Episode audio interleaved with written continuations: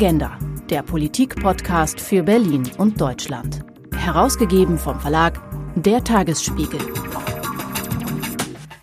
Wir sind heute auf der Suche nach einem Ausweg aus dem Thomas-Kreislauf. Der Thomas-Kreislauf beschreibt, dass in einem Unternehmen immer die gefördert und befördert werden, die denen ähneln, die dort schon erfolgreich sind. Thomasse fördern Thomasse. Oder abstrakt gesagt, männliche, weiße, heterosexuelle Akademiker finden genau solche besonders karrierewürdig. Mein Gast heute heißt Markus, Markus Hermann und ist seit knapp sieben Jahren CEO bei Arcades. Und er hat es sich als CEO bei Arcades zur Aufgabe gemacht, diese Monokultur der Thomasse abwechslungsreicher, diverser und damit auch, das haben ja Studien belegt, erfolgreicher zu machen. Arcades ist ein globales Beratungs- und Planungsunternehmen für Immobilien, Umwelt, Infrastruktur und Wasser, hat 27.000 Mitarbeiter. Ich spreche mit Markus Hermann heute für den Agenda Podcast darüber, warum er Diversity Management in seinem Unternehmen zur Chefsache gemacht hat. Mein Name ist Franziska Walser. Schön, dass Sie zu uns in den Tagesspiegel Verlag gekommen sind. Herzlich willkommen, Herr Hermann. Herzlichen Dank für die Einladung. Ich freue mich sehr auf die nächsten Minuten mit Ihnen. Wann war denn die letzte Situation, wo Sie als CEO ganz persönlich, ganz konkret in Sachen Diversity aktiv geworden sind? Ähm, wissen Sie, wir sind ein äh, sehr dem Bauen nahe agierendes Unternehmen. Und man würde es typischerweise verbinden mit äh, gestandenen, starken Männern aus der Vergangenheit, so wie wir das kennen. Äh, wir stellen jeden Tag Bauingenieurinnen ein. Wir stellen jeden Tag jüngere Mitarbeiterinnen ein, weniger erfahrene Mitarbeiterinnen ein. Ich habe heute in einem Meeting teilgenommen, in dem eine junge, erfahrene Ingenieurin sich bei uns beworben hat und wir froh waren über, ich sag mal, ihre, ihr Auftreten, ihr Wirken, ihre Einstellung, ihre Positionierung und haben das Thema der Diversity in Bezug jetzt nur auf einen Aspekt, das Thema Alter und vielleicht Gender, heute entsprechend adressiert. Jetzt haben Sie das Thema Diversity bei Arcades sehr hoch aufgehängt, so hoch wie es eigentlich nur geht, nämlich bei Ihnen als CEO. Warum? Aus einer sehr egoistischen Sichtweise vielleicht, äh, weil ich Diversität äh, schätze und äh, stark unterstütze. Ähm, Im Übrigen, ich habe drei Töchter zu Hause bin in einem Umfeld äh, groß geworden, vielleicht das noch vorweggenommen. Ich bin in, im französischsprachigen Afrika aufgewachsen, bin sehr viel umgezogen, habe viele Kulturen kennengelernt. Also insofern ist das etwas, was meiner Prägung, was meiner Einstellung sehr nahe kommt. Und auf der anderen Seite dient es einem rein auch ökonomischen Aspekt, wenn wir auf das Unternehmen schauen. Und dafür sind wir verantwortlich als Führungskräfte. Insofern, wir prägen die Kultur und äh, wir sind dafür verantwortlich, dass entsprechend unsere Organisation dieses Werteverständnis und äh, diese Positionierung einnimmt und entwickelt. Und wenn man das jetzt klassisch in der Personalabteilung ansiedeln würde, besteht dann die Gefahr, dass man was übersieht, also dass man eben nur Einstellung, Aufstieg bedenkt und dann so Sachen wie zum Beispiel, wie wirken wir in der Außendarstellung, sind auf unserer Webseite nur weiße Menschen sagen wir mal als Beispiel abgebildet. Übersieht man da zum Beispiel dann auch Sachen? Man, Sie, Sie nennen einen wichtigen Punkt, sieht man nur weiße Menschen abgebildet, sieht man nur Männer abgebildet, sieht man nur, ich sag mal, eine gewisse Altersstruktur abgebildet. Äh, dieses Risiko, in Anführungsstrichen, würde ich nicht sehen, wenn wir es nur bei HR angesiedelt hätten. Aber Fakt ist, es spielen die unterschiedlichsten Einheiten unserer Organisation in das Thema einer entsprechenden Entwicklung eines Außen, einer Außendarstellung, einer Innenkommunikation, einer Kultur eine entscheidende Rolle. Und da gehört genauso das Thema Kommunikation dazu, Marketing, HR, aber es geht durch alle Regen, durch alle Abteilungen, durch alle Organisationseinheiten im Unternehmen. Und letzten Endes müssen alle und sollten alle und hoffentlich tun das auch alle, ihren entsprechenden Beitrag dazu leisten. Sie haben jetzt gesagt, Sie sind auch einfach von Ihrer privaten Vorprägung sehr interessiert an dem Thema. Haben Sie sich trotzdem weitergebildet oder Input geholt? Also es gibt ja dieses unconscious bias, also oft sind einem ja die eigenen blinden Flecken gar nicht so bewusst ich habe, äh, und das mit großer Unterstützung äh, verschiedener Einheiten in unserem Unternehmen, das Thema Unconscious Bias Trainings aufgesetzt. Auch hier haben wir gesagt, wir fangen auf allen Ebenen an. Führungskräfte, Teamleiter, Mitarbeiterinnen und Mitarbeiter. Das Thema Unconscious Bias ist etwas, was wir seit zwei Jahren jeden Monat in verschiedenen Trainings, Sessions, Veranstaltungen miteinander begleiten und äh, begehen. Es ist einfach ein sehr langer Prozess, das zu verankern. Ja, ja es ist, es ist ein, ein, ein Cultural Change, der teilweise stattfindet. Und das ist auch in Ordnung so, weil ich respektiere, dass wir eine Durchmischung haben an unterschiedlichsten Standpunkten, Sichtweisen, Herkünften, Sprache, einfach unterschiedlich sind. Dann kann man nicht alles über einen Kamm scheren. Aber wir wollen einen gewissen Stil, einen Respekt und diese Kraft, die eigentlich darin steckt, die Ungleichheit mit aufzunehmen und zu verarbeiten. Das wollen wir natürlich langfristig sicherlich nutzen. Aber es sind ja, also erstmal ist es natürlich eine Investition. Also allein diese Maßnahmen kosten natürlich Geld. Dann könnte ich mir vorstellen, es gibt vielleicht auch Widerstände in der Mitarbeiterschaft, so nach dem Motto, ah, wir müssen aber auch noch hier arbeiten und haben keine Zeit, in ein Unconscious Bias Seminar zum Beispiel zu gehen. Kennen Sie sowas auch? Ja. Dass es da auch Rückschläge gibt einfach? Klar, klar. No pain, no gain. Ja. Ähm, klar investieren wir. Wir investieren in Zeit, wir investieren in Strukturen, in Veranstaltungen, in Trainings, wie ich gesagt habe, in Weiterbildungsmaßnahmen. Das kostet alles Geld, aber es ist eine Investition, die sich letzten Endes definitiv rechnen wird für unseren Unternehmenserfolg. Können wir alle mit auf die Reise nehmen? Unser Anspruch wäre es, dies zu tun. Verlieren wir welche auf dieser Reise? Mag auch sein. Umso mehr Überzeugungsarbeit müssen wir investieren. Aber letzten Endes, mein Ziel, unser Ziel ist es, dass wir die Mehrheit, das Gros unserer Mitarbeiterinnen und Mitarbeiter auf diese Reise mitnehmen können und überzeugen können, welchen Mehrwert es letzten Endes wirklich für jeden Einzelnen am Ende hat und für uns gesamt als Unternehmen. Also eine Investition in die Zukunft. Definitiv. Und das ist auch in Ordnung so. Und Sie haben aber ja auch noch die Kundenseite zu berücksichtigen. Also Sie gehen ja raus, ähm, auch international.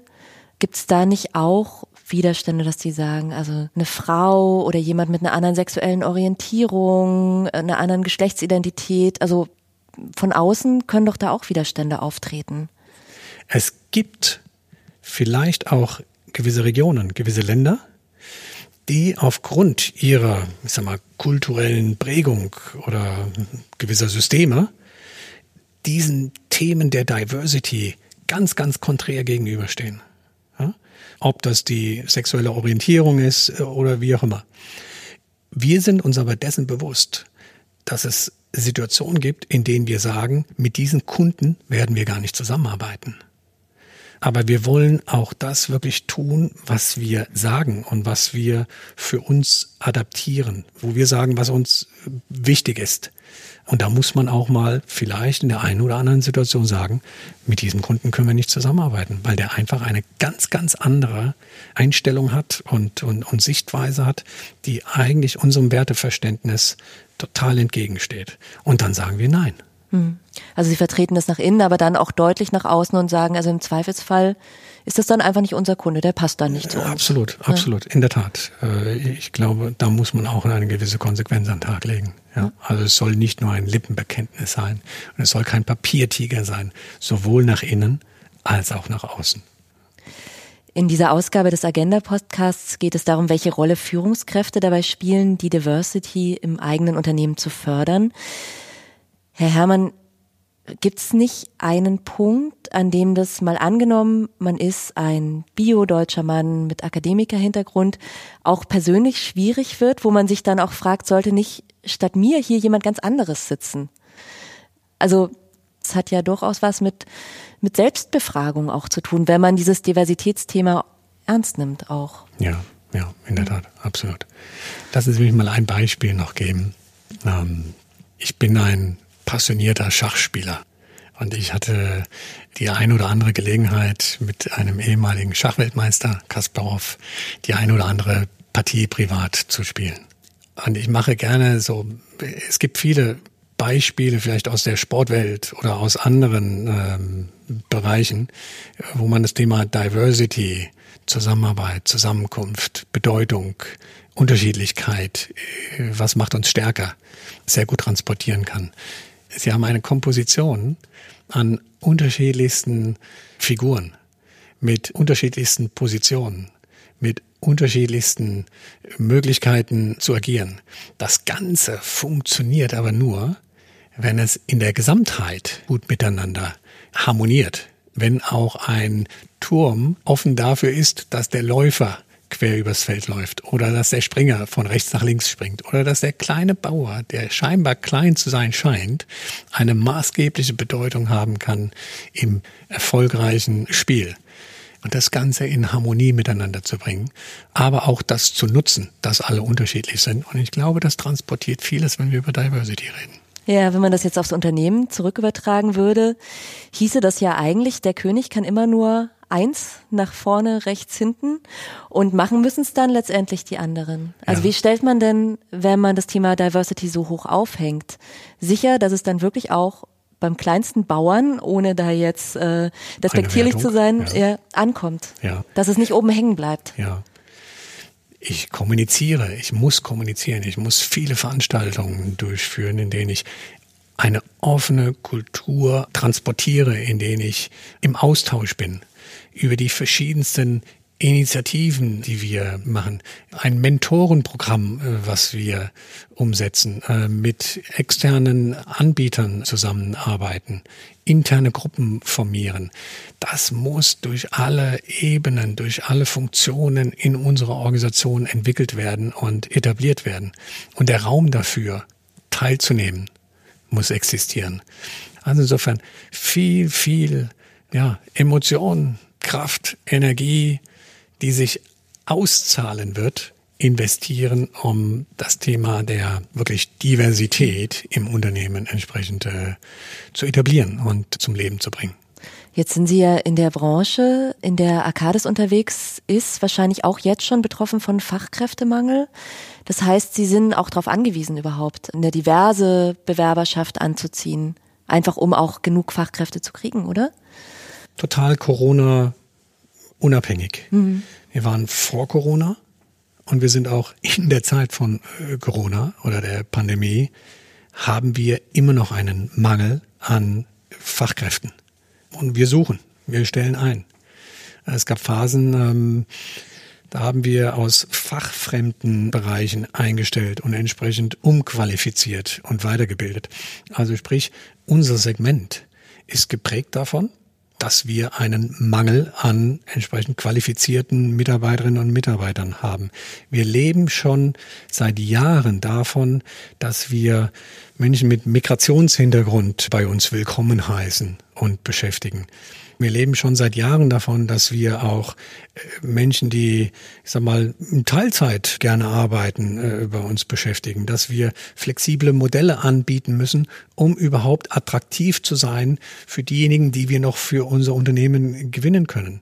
Also insofern das Thema der Diversification oder Diversity hat einen maßgeblichen Einfluss darauf, wie wir auch erfolgreich sein können, wenn es um das Thema Rekrutierung geht.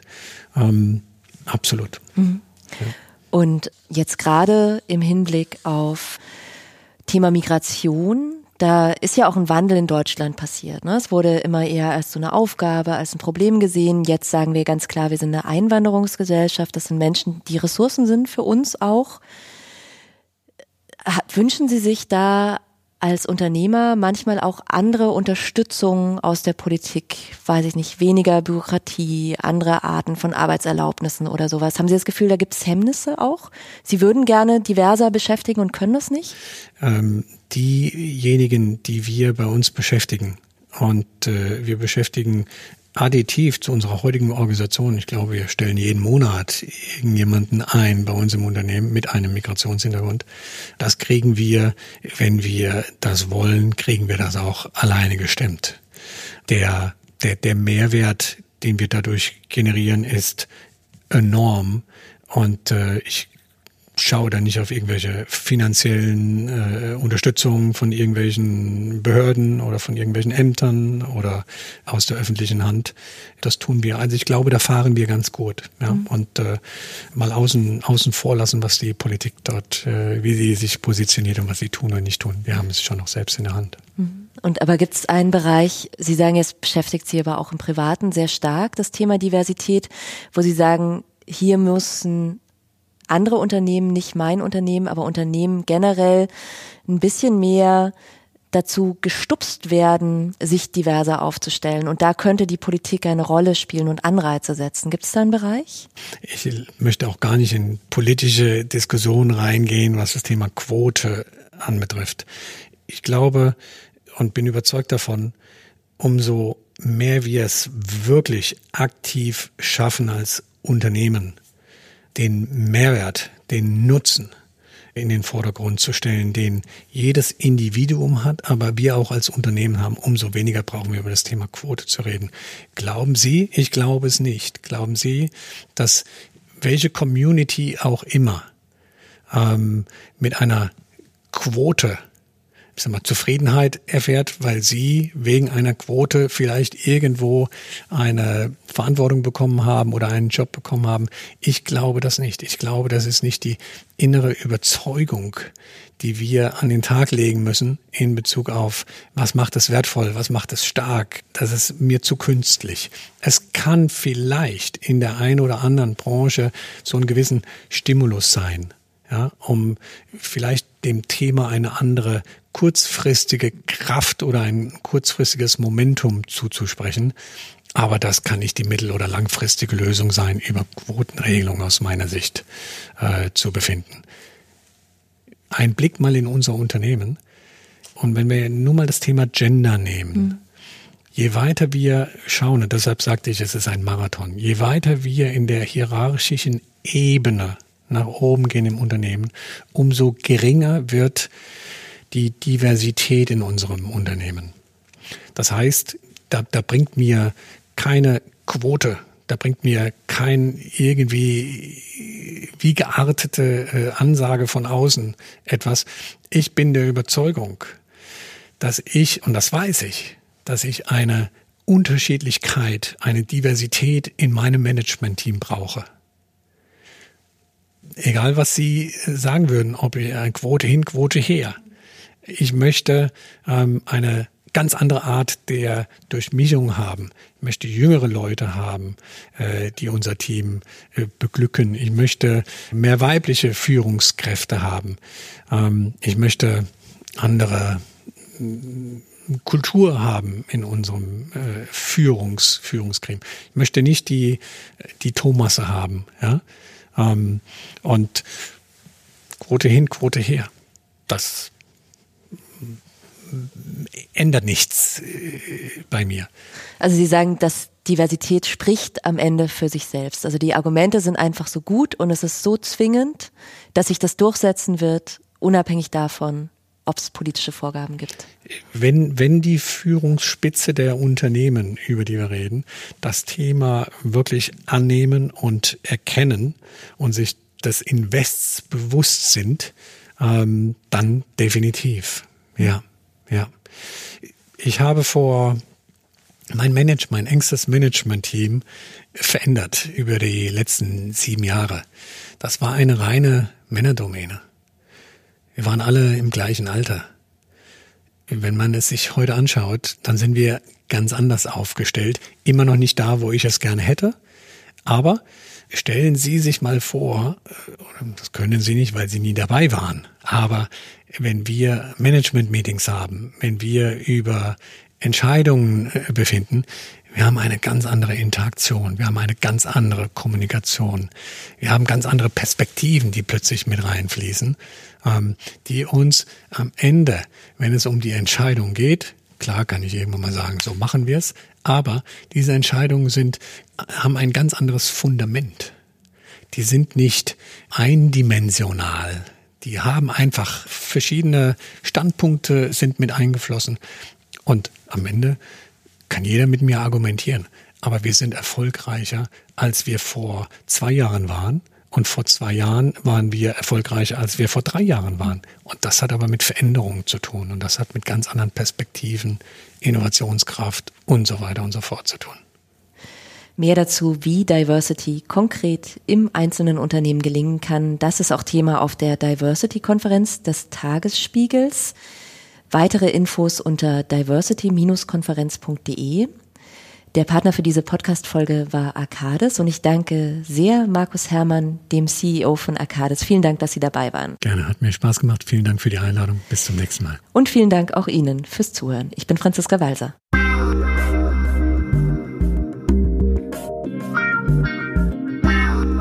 Agenda, der Politik-Podcast für Berlin und Deutschland. Weitere Informationen unter agenda-podcast.de.